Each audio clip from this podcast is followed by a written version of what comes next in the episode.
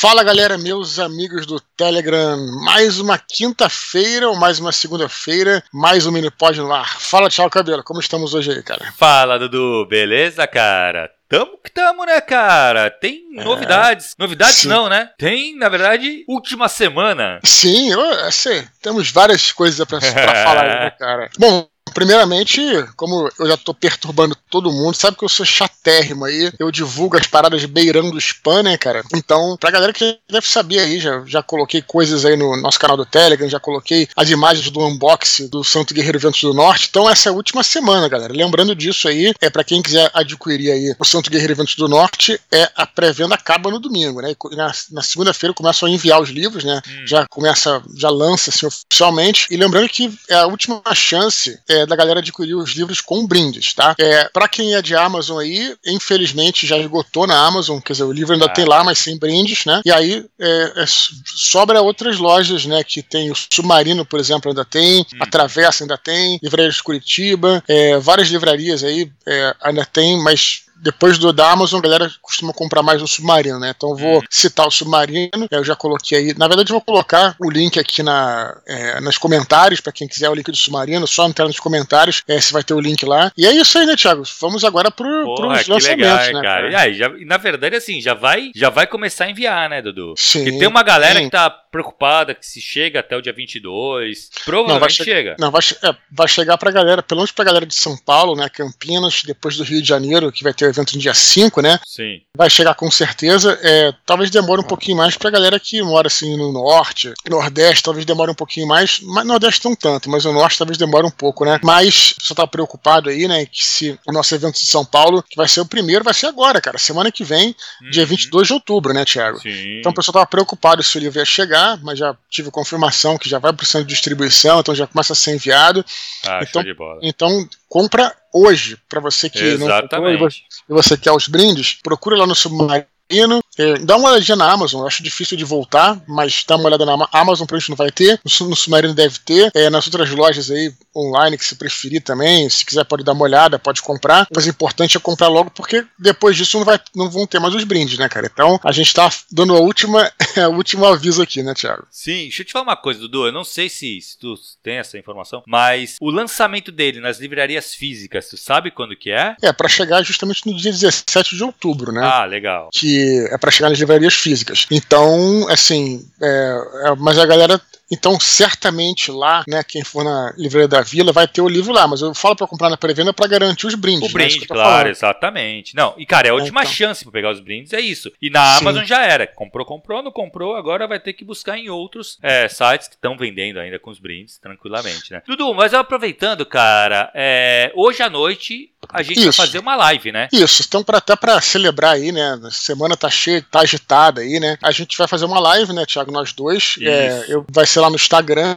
né? Quem, aqui é, é no Instagram do, do Expor e pro Thiago, você vai para oficina literária. Vai é pela oficina cara? literária, exatamente, o Instagram da oficina literária. Que é oficina que é literária oficina.literária. Sem Perfeito. acento no literária, tá, gente? É isso aí. Então, o que a gente vai fazer lá? A gente vai é, fazer uma recapitulação né, do primeiro livro, Roma Invicta. Hum. Todos estão convidados a participar da live. É, eu, eu, cara, sinceramente, assim, a gente talvez vai dar alguns spoilers ali, mas eu acho que não, vai, não tem problema, né, Thiago? Eu sei lá, eu acho que é. não, não chega a atrapalhar tanto, assim, a, a experiência de ler um livro. Não sei, Thiago, você que leu agora, você, que, qual a tua opinião de leitor sobre isso? Você acha que atrapalha? Cara, eu, eu acho que, na verdade, eu acho que vai ajudar a empolgar para você continuar, para você ler o Ventos do Norte, né? Uhum. E se vai ter spoiler, se você não leu ainda, cara, eu não sei, eu, não, eu particularmente não tenho problemas com spoiler. Eu acho que spoiler me estimula muito mais do que do que é. atrapalha, sabe? Eu acho que a não ser, a não ser quando é uma coisa tipo sexto sentido, exato, né? É, exato. Tudo é feito para depender se você souber o final, vai estragar a tua experiência. Sim, é, é. Mas, cara, em Roma Invicta, acho que não tem nada disso, né? O final, não, você, inclusive, inclusive na realidade eu já, eu já contei o final aqui do próprio Roma Invicta,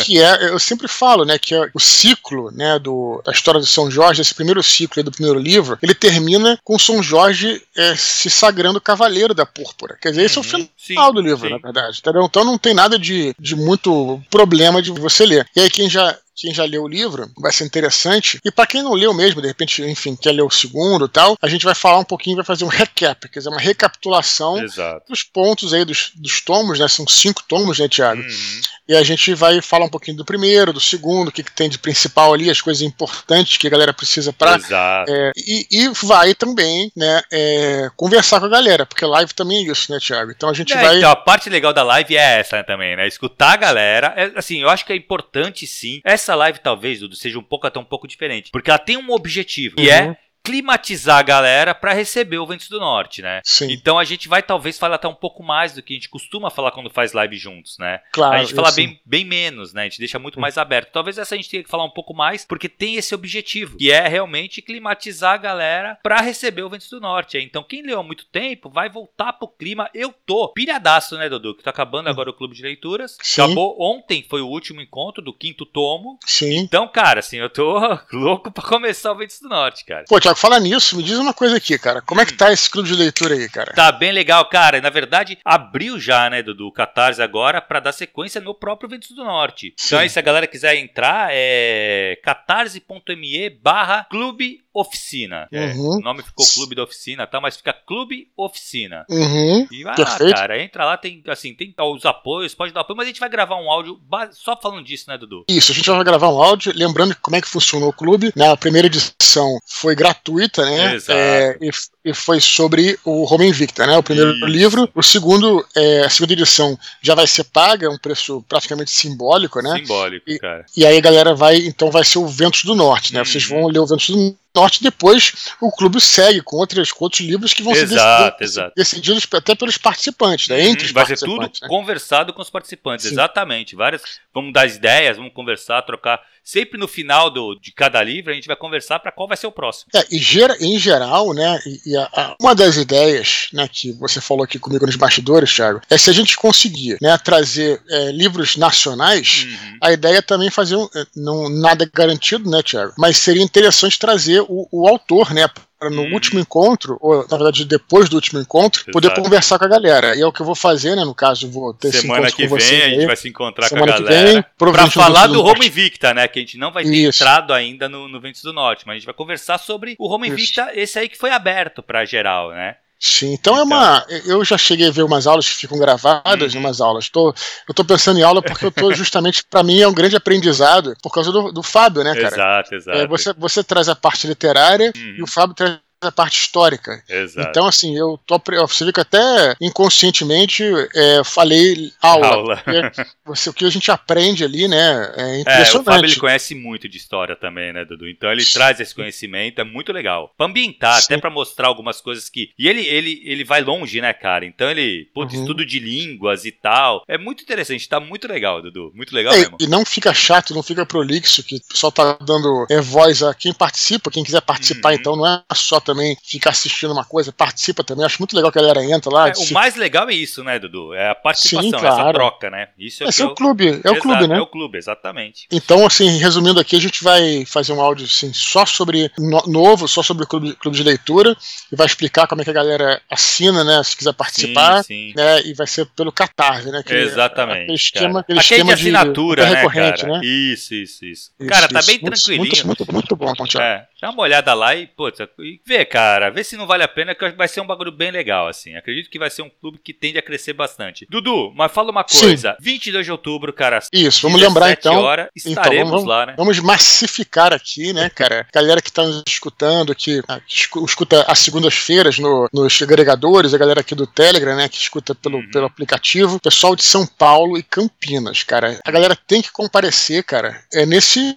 encontro, né, cara? Nesses encontros, na verdade, mas é, o primeiro então vai ser no dia 22 de outubro, sábado, né, às 17 horas, em São Paulo, Livraria da Vida da Fradico Coutinho. E domingo eu vou para Campinas, às 16 horas, é dia 23, vai ter um encontro da leitura do Shopping Dom Pedro em Campinas. Então a galera que, é, que, que escuta, nossa, que é da nossa confraria, aliás, eu fico muito feliz que, que tá cheio de gente que uhum. aparece lá nos nossos encontros, no, no São de Autório, fala, ah, eu sou da confraria, etc e tudo. Eu me sinto muito prestigiado, assim, aquele sentimento legal de comunidade que a gente uhum. cultiva aqui, né, Tiago? Então, assim, a galera tem que comparecer e a gente vai estar esperando. Em São Paulo você vai estar lá, né? Então vai ser um encontro, quase como um encontro aqui da confraria, né? Com certeza vai ser um bate-papo bem legal lá em São Paulo e em Campinas também, né, Tiago? Então vai fica ser, aí. Cara, vai ser irado, irado, irado, irado. Já falei com uma galera, viu, do, do, do curso também. Vai um pessoal dos alunos dessa turma agora, vão estar lá. Vai ser é, show de bola, cara. Quem ficou traumatizado com a Bienal, vamos lembrar que evento de livraria é tranquilaço. Não tem entrada, exato, exato. Senta de graça. É, é, tem, fila, claro, para fotografar, mas não tem aquela, aquelas filas de entrar na Bienal. Então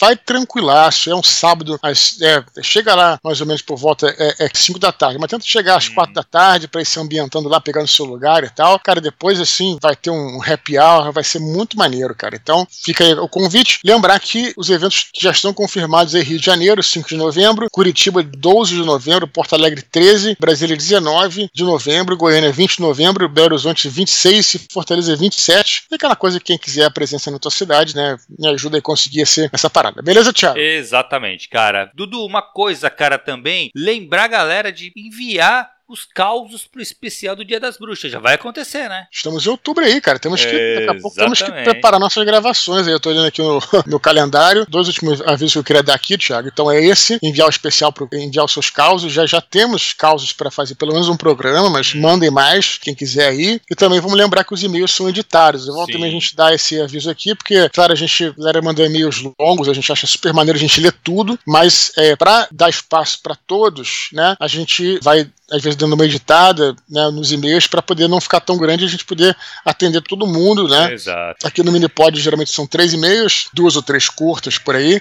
Então, para poder né, não ficar muito extenso o programa e a gente poder atender, dar atenção para todo mundo. Exato, Beleza, Thiago? Tudo beleza, cara. Vamos lá para os e-mails então? Vamos nessa, cara. Vamos lá, cara. Primeiro e-mail de hoje, o Cipriano. Ele fala assim: Olá, Dudu e Thiago, tudo bem com vocês? Como havia falado, tenho em mente criar um livro que conta a história da perspectiva do vilão, e para justificar as suas intenções, gostaria de colocar um prólogo. Na verdade, dois, pois o primeiro explica como seu povo entrou em guerra com a outra nação em tempos primórdios, e o segundo conta sobre a sua juventude e, com isso, descreve o seu aprendizado e seus traumas, assim justificando suas atitudes. Gostaria então de saber qual a extensão ideal para um prólogo quanto de detalhe seria o indicado. As referências que tenho em mente são o começo do filme Os Incríveis, pois os 12 primeiros minutos são quase outro filme com começo, meio e fim, e o início do Senhor dos Anéis, que resume o que aconteceu antes da jornada do Frodo. E em Jurassic Park mostra um dinossauro sendo transportado para outro local e nesse processo consegue devorar um funcionário, deixando claro que não importa as tentativas humanas, o perigo é real. Obrigado por sempre me ajudarem nas minhas dúvidas um abraço. Beleza. E aí, Dudu? Vamos nessa. Cara, eu acho o seguinte: primeiro que o único exemplo aí que ele pode dar de literatura é o Senhor dos Anéis, né? Exato. Eu acho que aqui os Incríveis e os Jurassic Park são filmes, então não dá para se comunicar muito com essa não, E eu vou te falar, mas mesmo o Senhor dos Anéis, Dudu, eu não lembro que não tem uma, um prólogo no Senhor dos Anéis, né? Ele começa direto. O que ele é. colocou aqui, acho que é do filme também. Não, eu acho que eu, eu sei do que ele tá falando. Primeiro, vamos lá. É, é, o prólogo, né? Qual é o objetivo do prólogo? É geralmente é uma é algo que inclusive você pode remover do filme em geral Uhum. Regra geral, grosso modo, nada também é muito engessado, você pode remover do filme, da história, é, porque na realidade ele tá ali só pra gerar uma curiosidade, né, cara? Pra, né, pra atiçar é, a curiosidade do leitor, ou, enfim, no caso do espectador do filme, né, no público em geral, você pode tirar e ele tá ali só pra. Então ele tem que ser rápido, na verdade. Então, uhum. mesmo nos Incríveis, no Jurassic Park, eu me lembro dessa cena, é uma cena rápida ali que tem, né, do cara tá transportando, aí tem um cara que morre tudo, né, gera aquela coisa, né, de que criatura é essa, você fica pensando quase como se fosse um teaser, né? Vamos dizer assim. uhum. assim. Aí, beleza, o, o, exemplo que ele dá aqui, o exemplo literário, sobre dos Anéis. Eu, o que está falando é aquele longo capítulo, provavelmente, que é. Não sei se é. é, é eu acho que é, sobre os hobbits, né? Concerning hobbits, que é um capítulo uhum. gigantesco que sim, tem. Sim, né? sim, sim, sim. É, cara, eu vou te dizer objetivamente cara, é, é, eu, eu acho que quanto antes você. Vamos lembrar o seguinte, cara: um, um, livro, um romance, não é um livro de história, né? Não é um livro, por exemplo, como se fosse um, um, um manual de um mundo de, de RPG. Que descreve o mundo. Você tem que entrar na narrativa logo, entendeu? Para que justamente o, leitor conheça os personagens e comece a caminhar com eles. Aí ele fala assim, pô, mas então, mano, o Senhor dos Anéis tem essa porra, sei lá, acho que são 100 páginas só falando sobre os hobbits e tal, etc. Cara, é um caso muito atípico. Exato. Primeiro, primeiro o, o, o, Tolkien, ele era. Ele tinha feito um, um, um, grande sucesso com o próprio Hobbit, né? Que veio uhum. antes. Então o público, e o Hobbit não tem nada disso, não tem nenhum prólogo, ele tem justamente entra direto na ação. Então, as pessoas. Ele tinha um cacife grande, Exato. porque ele era, ele era um cara que tinha vendido livro, né? Tinha vendido muito e era um puta de um professor. Então não só o público, como a academia, estava muito interessado no que ele estava escrevendo. É um hum. caso muitíssimo atípico de um cara, um cara já publicado, um cara de muito sucesso entre o público, entre a crítica e a academia, entendeu, cara? E mesmo assim, tem muita gente que não consegue transpor essa barreira e para ali, né? Uhum. Eu parei, né? A primeira vez que eu li, quando era tinha 14, 15 anos, eu parei ali. Eu não consegui transpor, né? Aí depois eu fui ler de novo, aí, pô, até consegui ler porque eu acabei vendo aquilo como manual de RPG que eu jogava, então aí até funcionou, tá? E depois consegui ler, mas é, muita gente trava ali. Uhum. Então, assim, o Cipriano é um, é um autor novo que tá pensando em publicar, eu não aconselho entrar nessa furada de jeito nenhum, cara, de verdade. Eu aconselho começar na ação, ser o menos prolixo possível. E a, a história toda que você falou é legal, a história do seu mundo, eu sei que você pensou em muitas coisas de background, isso tem que ser contado ao longo da história, ao longo da narrativa, no uhum. meio da ação, entendeu? De que tá, aí fica mais palatável essa exato, ideia. Exato, Sabe, porque é, isso é, é uma coisa, Thiago, eu acho importante frisar, eu não, a gente já fala há muito tempo com o Cipriano aqui, eu só que eu ainda não entendi direito, já deve ter falado, posso ter esquecido, se ele joga RPG ou não. É, a galera do RPG, eu posso falar com tranquilidade que eu venho do RPG também, tem essa coisa, cara, de, de, né, de estabelecer um universo antes de você começar a escrever. Cara, mas não é assim que funciona a literatura. A literatura é narrativa. Uhum. Você tem que, tem que começar a colocar o seu enredo para frente, entendeu, cara? E não ficar contando é, é, a gente já falou, não tem problema de você contar e não mostrar às vezes, mas tem um limite para isso, entendeu, cara? Então quando você vai pôr um prólogo, já, já é, isso, isso, será que isso vai instigar as pessoas? É, contar sobre o mundo? Eu não sei. Aí fica a dúvida no ar, né, Thiago?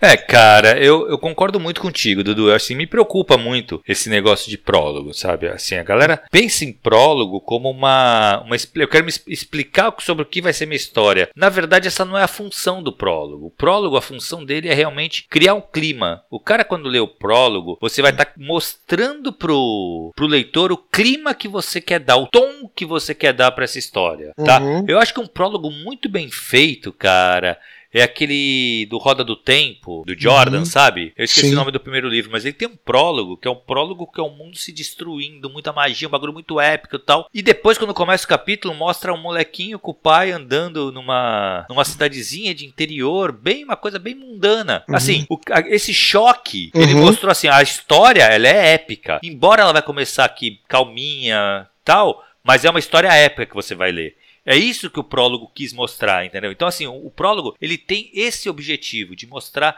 de dar o tom da história. Aí, uhum. é, você querer, que nem no caso do, do Cipriano aqui, de querer usar o prólogo para explicar algumas coisas da história, pode ser uma armadilha, tá? Que nem, por que, que você não coloca nesse caso aqui, que nem ele falou, dois prólogos ainda, para piorar, né? É, o segundo ele coloca que é para mostrar a juventude do vilão, né? Do, do que é, é, na, verdade, vilão é o protagonista, o que pode acontecer normalmente, tranquilo, tá? Mas é, que vai descrever o aprendizado dele e os traumas que justificam as atitudes dele. Por que, que tu coloca isso aí já como primeiro capítulo em vez de prólogo? E faz um salto temporal depois para ele adulto. Uhum. Você pode. Isso, essa estrutura ela é muito mais palpável pra história. É, né? muito mais interessante. Instigante também. É, porque você vai mostrar a ação. Não é uma coisa que não tem importância. O prólogo, ele, assim, não é que não tem importância, mas se você comparar a narrativa, né, o, os capítulos e o prólogo, o prólogo ele é dispensável, a narrativa não. Então, assim, Sim. isso são coisas que você colocou aqui, principalmente esse segundo prólogo que você colocou, que são muito importantes para o livro. Então, ele tem que estar tá na ação, ele tem que estar tá dentro do livro. Então, uhum. eu acho que vale mais a pena você fazer um salto temporal do que colocar isso como prólogo. Uhum. E tu pode talvez usar um prólogo para mostrar o tom da tua história, entendeu? Mas é, é basicamente para isso que serve um prólogo, cara. Não pode o, o, o prólogo é uma coisa complicada, Dudu. E eu uhum. concordo muito contigo. Não dá para querer você querer usar, explicar muito pro leitor sobre o que, que você quer falar e tal. Porque, cara, o leitor vai largar ali no prólogo, entendeu? Uhum. Porque vai virar, uma, vai virar uma manual, foi o que tu falou. E vai virar, e, cara, não é interessante. Eu vou reforçar o que eu falei anteriormente, que é justamente o prólogo como algo que vai instigar Exato. o teu leitor, né? No Batalha do Apocalipse, o prólogo, ele é aquela história do. É, do Uziel, o arcanjo Uziel está subindo o Monte Safon lá uhum. e vai é, até a casa de Deus, lá onde fica o Miguel tá tomando conta. Ele é, não acredita, sai correndo, o Miguel mata ele, né, pelas costas e tal. Você fala, pô, uma luta entre dois arcanjos, um matou o outro, eram irmãos e tal. Que história é essa, né? Uhum. Então é para instigar, né, para você entender o que que, que vem, o que, que eu tô, vou começar a ler a história para entender o que está acontecendo Sim. nessa batalha celeste. Então só para usar um exemplo aí, né, como, na maneira como usei, né? Então é Jurassic Park também, né? É, é, que que tá, quem é esse bicho que matou, né? O, o funcionário lá, o uhum. que, que tá no escuro aí, né? Nessa caixa, tudo. Então é isso. Agora, não para você explicar essas explicações do universo, do cenário, isso tem que ser feito ao longo da, da, do, da, da narrativa, né? Pode lançar mão de flashback, se for preciso, se for uma coisa muito importante, você uhum. voltar no tempo. Mesmo assim, tem que ver se vale a pena usar, né? Uhum. Ou se vale ser uma informação que ela tem que estar tá nessa história, uhum. ou ela é uma informação do mundo, do universo e não dessa narrativa específica, entendeu? Porque assim, se for uma, uma, uma coisa importante do universo e não é que não tem sentido você explicar essa narrativa, porque esse é um uhum. problema, Dudu. E você falou uma coisa trazendo essa galera do RPG e é muito que é uma é, é, é, um dilema mesmo, né? Porque o cara cria um mundo que dá um trabalho do cacete criar um mundo. O world building é um negócio super difícil de fazer. Então o cara perde muito tempo. A tendência quando ele vai fazer uma narrativa é querer mostrar tudo que ele criou ali naquela narrativa. Sim. Entendeu? E não tem necessidade, cara. Pensa que quando você tá contando uma história, você tá contando uma história de personagens. Foca nesses personagens. Só conta o que for importante para esses personagens. Uhum. Tá? Não tenta trazer tudo do teu mundo ali, porque não, não vai encaixar. Vai ficar muito estranho. E é muito comum ver isso. Tá? Sim. É, você, como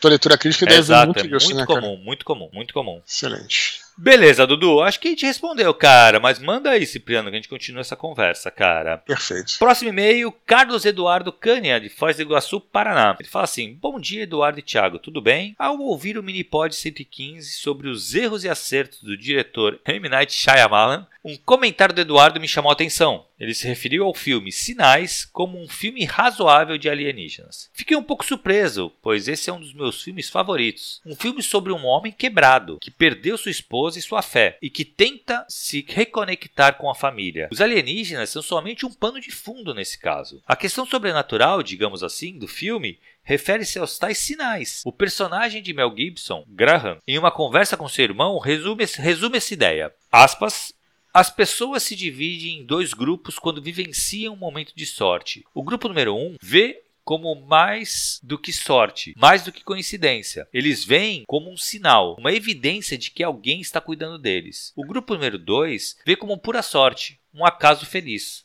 Você deve se perguntar que tipo de pessoa é, do tipo que quando vê sinais, vê milagres? Ou você acredita que as pessoas simplesmente dão sorte? Ou veja a questão dessa maneira: é possível que não existam coincidências? Fecha aspas.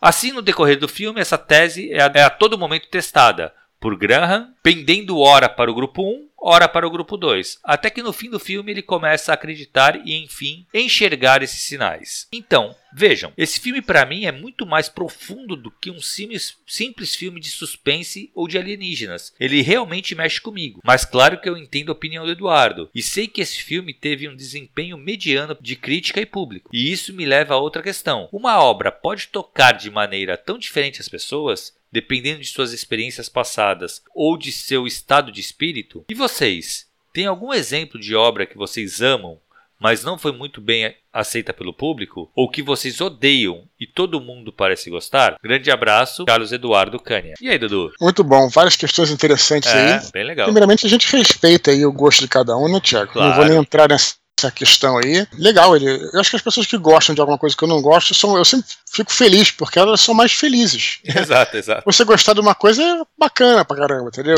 Então acho que isso aí é o primeiro ponto, né, cara? O que eu acho curioso aqui, cara, é. E aí vai levar uma questão que eu vou detalhar aqui, que é o seguinte: a questão da, da expectativa. Eu acho que muitos dos filmes do Shyamalan foram mal vendidos demais, né? Ou foram mal comunicados. Sim. Ele diz assim: olha, ele fala que não é um filme sobre alienígenas, é um filme sobre um homem quebrado, perdeu sua esposa. Mas eu fui ver um filme de alienígenas, porque me venderam isso, entendeu?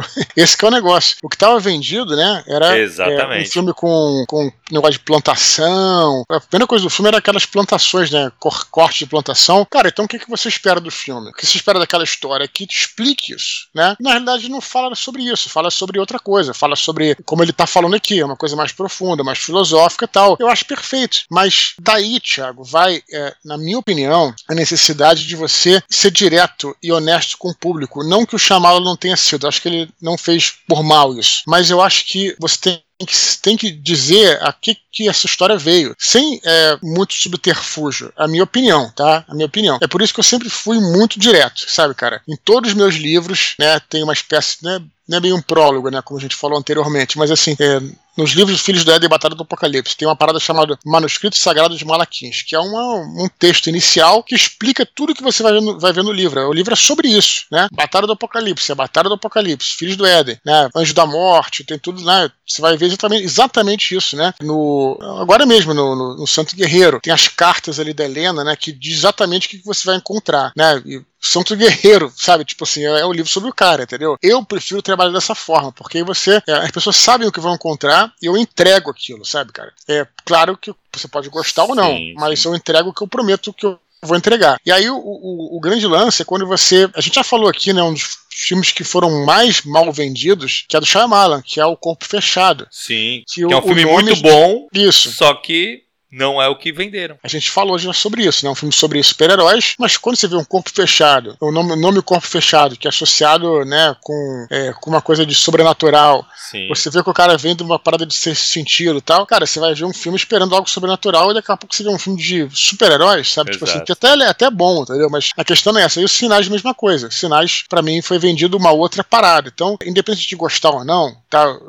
acho interessante porque a discussão leva a isso. Nós, como escritores, como criadores, essa coisa de, né, de você. É, a gente tem que pensar sobre isso, né? É, tem que ser honesto com o público. De novo, não que o Shyamalan não tenha sido, nem acho que foi uma coisa intencional, tá? Deixar isso. É... É, talvez nem tenha partido dele. É que, na verdade, cara, esse filme em si, eu até entendo a mensagem que ele, que ele destacou aí, pode ser uma mensagem interessante e tal. É que o filme não me emocionou, não me empolgou. Esse Sim, é, não, é o maior problema é, do filme. Não, mas aí a opinião. Minha, é, A sua opinião é, é, vamos dizer assim, é, é, emocional, né? Vamos dizer. Exato, uma opinião. É isso. Eu tô colocando uma questão técnica. Sim, Perfeito. sim, sim, sim. A opinião é opinião própria, assim, né? Ninguém questiona, né? Cada um na sua, né? Claro. Então, mas assim, não, o, maior, maior problema desse filme é eu realmente não tinha é, essa interpretação dele, que realmente deve ser isso mesmo, nem uhum. chegou a me tocar, entendeu? Porque uhum. o filme não me empolgou, não me prendeu. Sim. É, então, só complementando aqui, ele falou que é, ele pergunta né, se, dependendo do estado de espírito da pessoa, você vê totalmente. Eu acho que tem. Isso acontece muito comigo com o livro, Sim. sabe? Tem livro que eu vou ler, aí eu vejo que o livro é bom, mas eu não estou avançando, então eu deixo para ler em outro momento, que eu acho que em outro momento eu vou estar mais conectado com aquele livro. É muito interessante isso, cara. Isso acontece mesmo. Com certeza. Filme talvez um pouco menos, porque duas horas e tal, é. né? Talvez não. Mas é, livro, e cara, isso acontece demais comigo. E para finalizar aqui, antes que você fale as suas considerações, Thiago. Ele pergunta de algum exemplo de uma obra né, que vocês amam, mas que não foi muito aceita pelo público ou odeiam ao contrário. Eu vou. Não é que eu ame a obra, mas eu vou falar uma coisa aqui que virou piada, foi muito engraçado, a galera zoou pra caramba tal, que é o Wolverine Origins, né? É, que é um filme que o pessoal falou muito mal, né? É, e eu achei que o filme fosse horroroso e fui assistir e eu gostei do filme, cara. E a galera até hoje me zoou pra caramba, o pessoal do Nerdcast me sacaneia demais e tal. Mas é um filme que eu, que eu gostei, cara, porque o pessoal fala, ah, é muito soft e tal. Não é nesse ponto, não, cara. Tem morte lá, matam os velhinhos, o, o, o Wolverine mata gente e tal. Enfim, tem os seus furos lá, mas pessoa falou que era tão ruim, e eu fui assistir e gostei. É isso, cara. né? Também expectativa. Então, a expectativa é foda, cara. Então eu vou só citar aqui porque já virou é. piada, né? Cara, na verdade, assim, eu não tô lembrando de nenhum, assim, que eu. Tem, que tem, tem. Que eu sei que. Hum. Filmes que eu adoro e que a galera odeia, e, o contrário também. Filme que eu odeio e que a galera adora. Ah, eu acho que eu. Não é que eu odeio, mas a grande maioria dos livros do, do, do King, cara, eu não gosto. Uhum. E, porra, o cara não, é inegável o sucesso do Stephen King, né? Uhum. E, e muitos livros dele eu não gosto. Então, é. Pra tu ver que é muito questão de, de, de gosto mesmo, de que, que te prende numa obra ou não. E com certeza, esse negócio do estado de espírito, isso aí eu não tenho nenhuma dúvida. Do, é, eu até acho, cara, que assim, Claro que tem muito a ver também com idade, né? Mas tem muitos filmes que eu via moleque que eu adorava e vou rever hoje acho uma porcaria. E filmes Sim. que eu não tinha paciência nenhuma para ver quando era criança, quando era mais novo, e hoje eu adoro, sabe? Sim, o, isso é muito. É muito comum, mas acho que. E tem a ver também com o próprio estado de espírito. Às vezes você quer ver. Ou tem um filme. Filme não, mas livro acho que não acontece mais. Tu, tu, comentou e é. Nossa, cara, acontece comigo direto e reto. Tem livro que eu sei que é bom, todo mundo fala que é bom, e eu, cara, não vai, não vai, não vai. Se bem que tem uma série, cara, eu tô assistindo até agora, Black Sails. Uma galera falava que é bom pra caramba, bom pra caramba, e eu não assistia. Fui assistir agora, eu tentei assistir umas duas vezes, vi o primeiro episódio umas duas ou três vezes, não curti, uhum. e agora tô vendo e deslanchei, cara. Tô gostando pra caramba. Sim, tem muito isso mesmo, cara. É, é, é, é interessante. Muita lógica, né? Muito interessante isso mesmo. É. Concordo contigo plenamente. Beleza? Beleza. Vamos lá, cara. Carlos último e-mail. Respond... Respondemos a questão dele. Show. É, último e-mail, cara, antes das curtinhas. Matheus Bono, de Vitória, Espírito Santo. Ele fala assim: Saudações, Eduardo e Thiago. Tudo bem com vocês? Em um mini pod recente, o Dudu disse que estava lendo Escrever Ficção, de Assis Brasil, e completou afirmando que o lia calma e em partes, para que tivesse tempo para refletir sobre os aprendizados da obra. Gostaria de saber quais aprendizados você teve e vem tendo ao longo da leitura, e ou se houve algo que você já conhecia e o livro reforçou. Pergunto isso com a curiosidade de saber como o escrever ficção vem te ajudando, visto que você é um escritor mais experiente do que a maioria que forma a confraria. Abraços, Matheus Bono Canuto. Muito bom, eu acho que é, esse livro eu tô acabando de ler. Eu leio aos poucos porque eu tenho que ler com calma, porque cada página, cada capítulo é, é ler e refletir sobre aquilo, sabe, cara? É um livro excelente, acho que obrigatório para quem. Ele tem muito é, exemplo, né, Dudu? Isso eu acho tem, muito legal, cara. Tem que ler com muita calma porque é, é uma aula mesmo. É como se você estivesse tendo uma aula, né? Mas eu acho que a principal coisa ali de que até onde eu já li, que o Assis Brasil reforça muito, é o personagem, né? Ele até usa lá uma, um títulozinho, não sei se é de um dos capítulos ou de umas entradas lá, que é personagem o poderoso, né? Sim. Que é, é, é isso mesmo, a gente entender é, é essa coisa é, que até se comunica, Thiago, aqui né, com o que a gente falou do com, né, o primeiro e-mail lá do Cipriano. Né, que ele está querendo explicar o mundo dele, etc. Eu sei que ele quer focar no uhum. personagem, mas assim, cara, o principal é a, é a visão do personagem sobre o mundo, né, cara? É, é, o personagem. Se isso não for interessante, nada daquilo, né, é que é o, o tal do pano de fundo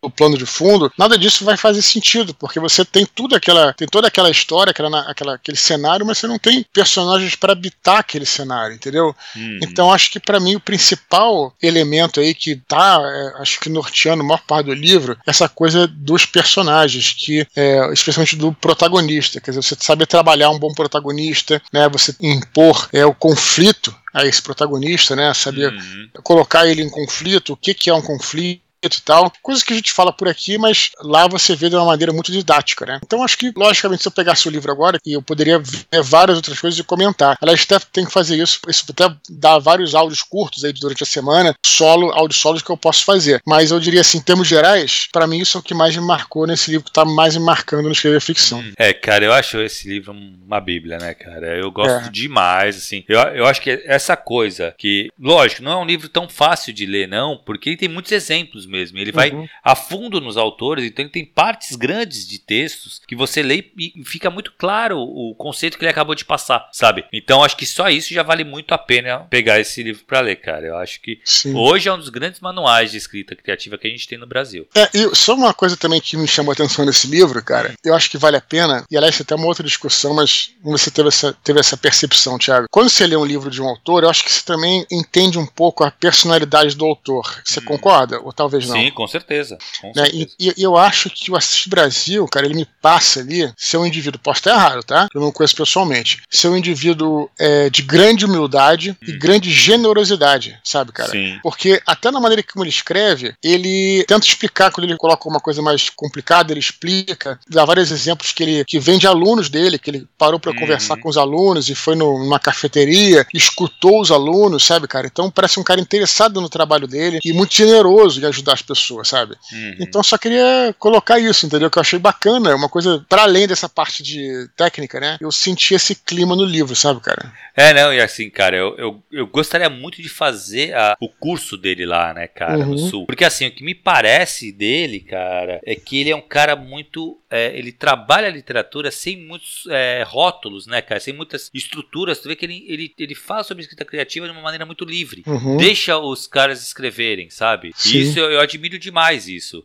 Eu, no, no, meu curso, eu acabo tendo um pouco mais, é, um pouco mais esquematizado, sabe? Uhum, sim. Mas, assim, eu aprendo muito com o Assis Brasil nesse ponto, assim, de, cara, você tem que aprender os conceitos, mas você tem que escrever o que você acha que você tem que escrever, entendeu? Sim. E aí vamos ver sim, como fica. E, sim, isso é interessante, porque também é o que parece pelo livro também, que ele, ele usa vários exemplos, né, de contatos que ele teve com os alunos, como eu falei. É, ou amigos dele, né, que sim. comentaram com ele, ele, ah, vi um cara aqui que parecia um personagem tal. Ele comenta Sim, muito sobre a vida é dele, sobre, sobre as coisas dele. Mas é interessante porque em várias situações, algum aluno, por exemplo, leva uma, leva uma ideia que você claramente vê que é bem ruim, né, cara? E ele não fala que é ruim a ideia. Exato. Ele fala, conversei com. E, e, e conversei com o um aluno e pensei, pô, mas será que não pode ser de outra forma? Será que tá bom assim? Será que pode melhorar? Então o cara não, não, não chega te dando uma patada como muitos poderiam chegar. Né, assim, Exato. Não, não, não estaria no livro, assim, mas eu digo, a gente já falou aqui, enfim, nem lembro quem é, nem tô apontando dedos, que é um leitor ou outro que, dos nossos ouvintes, que falou que fez leitura crítica com alguém e a pessoa deu patada na,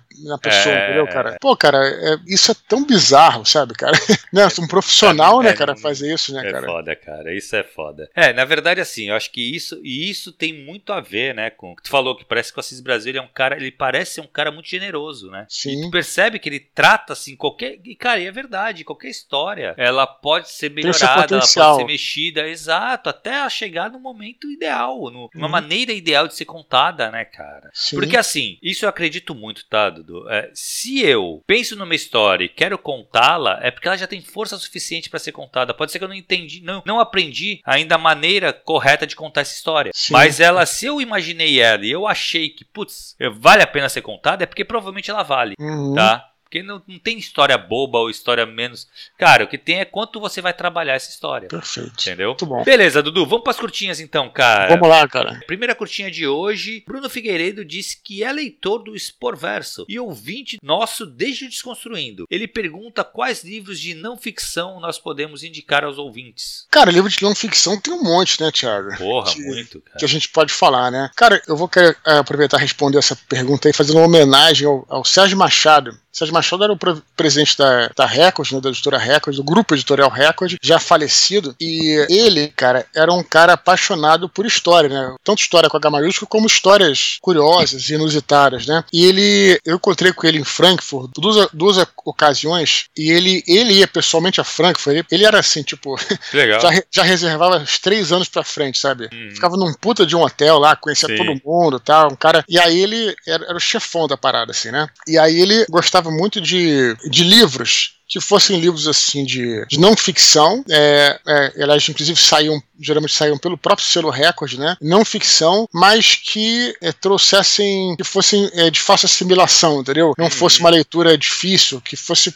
é, não fosse uma leitura tão acadêmica, né? E aí, numa dessas ocasiões que eu encontrei com ele, ele tinha acabado de comprar três livros. Eu li muito bem, e depois ele me mandou os três, né? Que era, era o estilão dele, assim, tipo, não ficção mesmo, coisas interessantes, né? Um desses livros, eu já citei aqui, que é O Último Duelo. Lembra que eu falei? Aliás, tem um filme agora que eu ainda não vi, que é a história de O Último Julgamento por Combate da Europa né, que se passa ah, no médio, ligado, 300 e pouco, 1400 e pouquinho, né, foi o último, tem o um filme, né, The Last Duel, Last Duel, né, uhum. né, que é o último é o último julgamento, né? É, aliás, até com o. Enfim, vou, daqui a pouco eu lembro o nome, é, é, nome dos caras, aqui eu os nomes são ruins. Então, tem o filme, inclusive, né? É, nesse mesmo dia ele comprou outros dois livros, depois ele mandou. Um deles foi o AK-47, esqueci o, o, subtítulo do livro. Procurem AK-47 e procurem por editora Record, que é um livro muito interessante, que a tese é, do livro é que a AK-47 é uma arma de destruição em massa, porque ela matou mais do que todas as bombas atômicas. Né? Caraca, né? Lançou as duas bombas, lançaram duas bombas atômicas até hoje, né? Mas assim, e aí, cara, mostrando, falo tudo sobre a arma, é interessante pra pra caramba como é que a arma foi desenvolvida. É um modelo assim que o cara, né, o, a, o, o cara, o Kalishnikov, né, que desenvolveu a arma, nunca ganhou um tostão pela arma, né, porque era da Rússia, da é, União Soviética comunista, né, então não ganhou um tostão, mas ele é, virou um modelo, né, cara, e como é que ela foi desenvolvida a partir de um rifle alemão no final, no final da Segunda Guerra Mundial, que os alemães tinham pedido para desenvolver um rifle que fosse metralhadora e fuzil na mesma arma, entendeu? Ai, e aí foda. é interessantíssimo o negócio. Como é que era? Aí vai contando a história, a história do século XX à luz da história dessa arma, né, cara? Que tem uma história de no Vietnã, é, a guerra começou em 60 e poucos e tal, e lá pelo final da guerra, 72, um oficial americano encontrou uma, um, um AK-47 na, na lama que tava lá desde 60 e poucos. Ele pegou a arma, cara, a arma atirava direitinho, cara. Era, é uma arma assim, tipo. Sinistra, né? É uma arma, tipo assim, realmente é a preferida aí no mundo inteiro, sabe, cara? Interessantíssimo porque vai também falando sobre a história dos, dos conflitos do século XX, entendeu, Thiago? Então, assim, é muito interessante o livro. Que legal, que legal. É, é muitíssimo interessante. E o livro, esses livros não são grandes, né? E ele também comprou um chamado A Missão Secreta de Rudolf Hess. Cara, esse livro é incrível. Rudolf Hess foi um cara que foi o chanceler do Reich, né? Hum. Ele. A história desse cara é muito interessante, cara, porque ele é, é quando o, o Hitler foi preso, ele era meio. É, não sabia nem escrever direito e tal. Então, ele na cadeia, o Hitler escreveu Mein Kampf, né? Que é aquele Minha Luta sim, e tal. Sim. E o Rudolf Hess era um cara. É, e tá tudo escrito errado, não sabia escrever direito e tal. E o Rudolf Hess pegou esse livro e ajudou a reescrever e pra se tornar o livro que se tornou, né? Mais, hum. Um pouquinho mais acadêmico, ideias, assim. Aquelas ideias malucas dele lá que eu não vou nem entrar na, na questão. Mas aí, é, o Rudolf Hess, cara, ele virou o chanceler do Reich, né? Era um dos homens, os, dos homens fortes do Hitler. E aí, lá pelo 40 né, sabe, tipo, é, lá no meio da guerra, ele começou a se desiludir com o Reich, né, porque ele imaginava que ele queria criar uma parada, assim, mais mística, Thiago, sabe? Tipo, ele era ligado nessas paradas de Atlântida, sabe? Ah, que foda. Que era... É, o Reich tinha muito, muita ligação. vinha dele, né, aí que é o meu ponto, entendeu? Isso que eu tô ah, falando, vinha dele. Aí tinha lá o cara, é, a galera abria a porta, tem uma história que o pessoal abriu a porta lá do escritório dele e tava tentando fazer telecinese lá com uma bolinha de papel, sabe? Ele tava nessas paradas, sabe? Ele era um cara mais, vamos dizer assim, idealista. Não no bom uhum. sentido, tá? Sim, não, claro, então eu vou entrar nessa parada, mas, mas é mais idealista. Aí ele começou a se desiludir com o Reich, e aí, cara, ele resolveu que ele ia sozinho fazer a paz com a Inglaterra. Ele ia falar justamente com o Churchill para ele. Aí ele deixou uma carta: ah, meu, meu filho, tal, eu sei que o senhor está envolvido com pessoas que não são boas, eu vou dar um jeito nisso tal. Cara, o cara fez uma fuga digna Thiago, de RPG. O cara pegou um, um avião, né, desses meio caça, tudo, colocou um tanque duplo Tipo, os caras lá mandavam pra caramba, né? Pegam um dinheiro, botaram um tanque duplo aí para que conseguisse atravessar da Alemanha pra Inglaterra, cara. Coisa de maluco cara. de RPG. E aí o cara caiu na Inglaterra lá, na hora o, o caça lá caiu numa plantação e tal. E aí ele se entregou lá pra um, pra um fazendeiro, tudo, e queria falar com o Churchill. Obviamente que o Churchill cagou pra ele, né, cara? E a guerra, guerra prosseguiu tal. Quando teve o julgamento de Nuremberg, ele foi um dos poucos caras que não foi condenado à morte dessa, dessa turma ideal, é, da, que idealizava né, o nazismo. Sim. Ele não foi, não foi condenado à morte, porque ele. Primeiro que ele, se você vê até nas fotos, ele tá com aquela cara assim de. Parece que é um cara meio aéreo e tal, e ninguém sabe se ele tá fingindo ou se ele já tá meio maluco e tal. E ele realmente se entregou antes, né, cara? Então ele foi Exato, ele, culpado, ele... foi para mandado pra prisão de.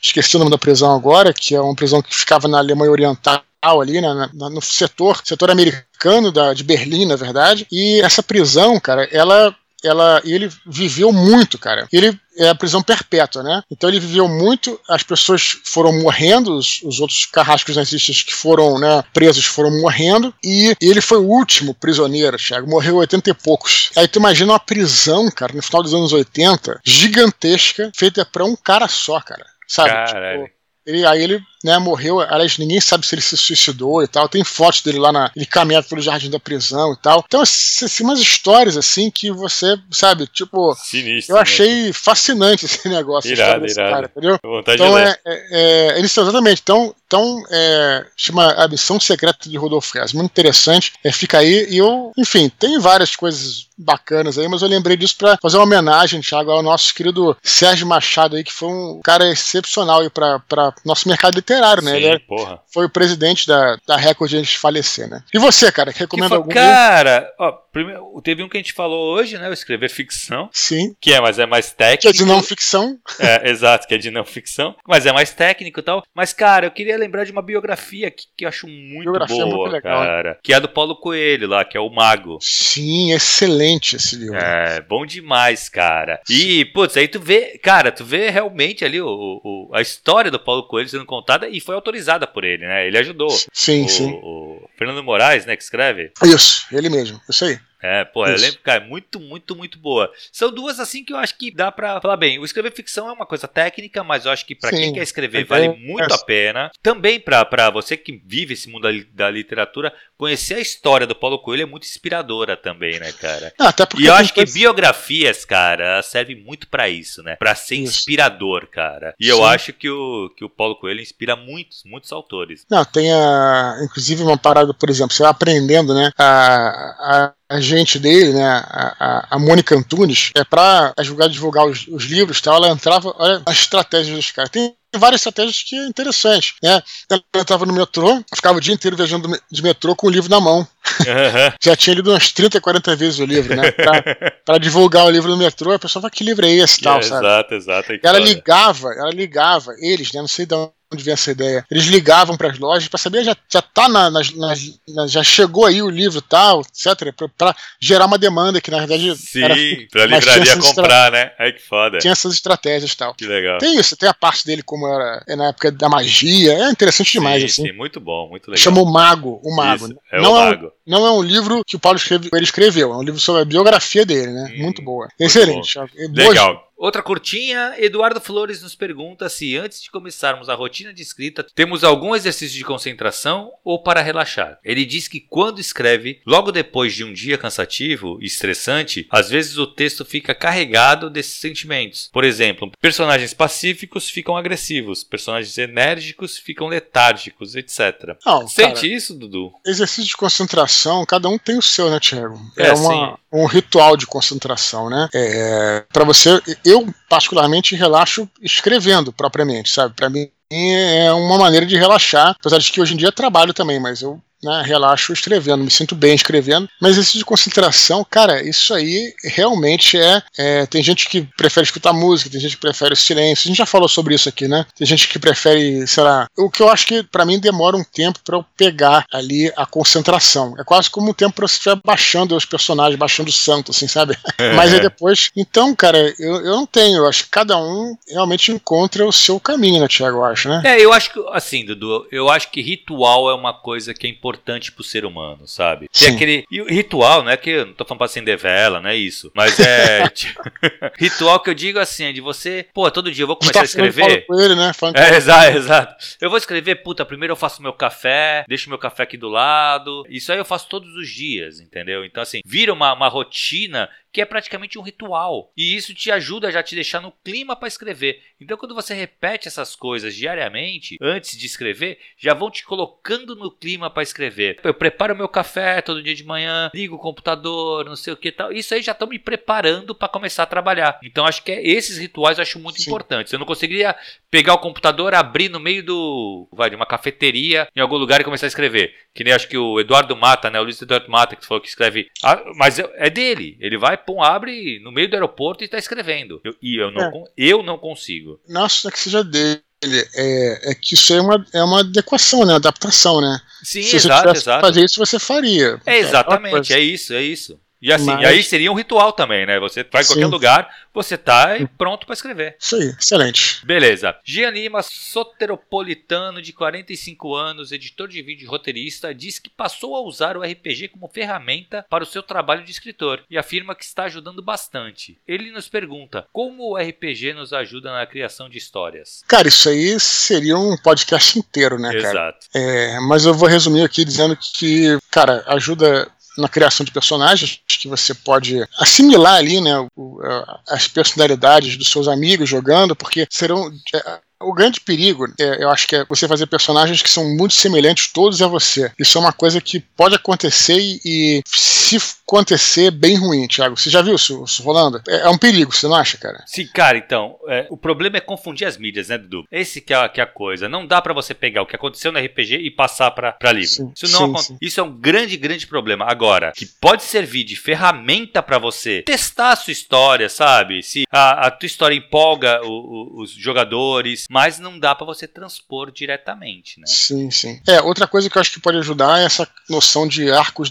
arcos dramáticos, né? Uhum. Quer dizer, você, assim, lembrar que você tem um momento de tensão e depois de distensão, sabe, cara? Exato. É, isso acontece em qualquer história, qualquer narrativa no RPG. Se você não aplicar isso, isso que é interessante no RPG. Você sente na hora, quer dizer, os personagens, os jogadores. A fisionomia, né? Mostra da é, galera. Os jogadores verem, pô, tá muito chato. É. Ou mesmo se você botar. Cara, eu já também eu não sei quando foi que eu falei isso, mas uma das primeiras vezes que eu joguei lá, né? Comecei a jogar com o Andrés e tal, depois fui conhecendo outros grupos. Tinha um colega meu aí que mestrava, não era bom mestre, mas eu até gostava, né, pela, pelo encontro e tal. Mas o jogo dele era muito chato, porque, cara, era um combate atrás do outro, cara. E aliás, ele nem descrevia muito bem o combate, tudo, mas era um combate atrás do outro. Então, cara, era chato do mesmo jeito. Que se não Exato. tivesse combate, que se fosse só uma coisa, né, engessada, tudo. Então, o RPG também te ensina a fazer esses arcos dramáticos, então, na minha opinião. Exato. Enfim, por aí poderíamos falar muito mais sobre isso. Dá até pra fazer um podcast. Exato, exato. Dá pra, fazer, dá pra fazer, dá pra fazer um podcast só pra falar como o RPG pode servir de ferramenta pra, pra você trazer pra também, né? literatura. Né? As então, armadilhas